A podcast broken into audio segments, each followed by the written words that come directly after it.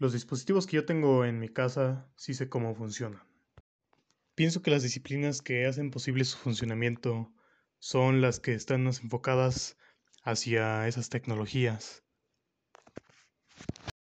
Pienso que para hacer un dispositivo como estos necesitaría conocimientos de programación y en estructuras de, de máquinas y sistemas eléctricos, ya que ocupan, ocupan mucho conocimiento acerca de sistemas y programación, sobre todo en su sistema y en su software.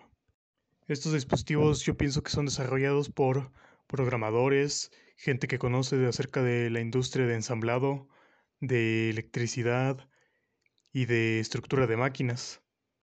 El cálculo diferencial pienso que participa en el ámbito de la programación del sistema de los ensamblados de los sistemas y la parte de, de electricidad del sistema y todos esos ámbitos. Pienso que ahí es donde participa el cálculo diferencial.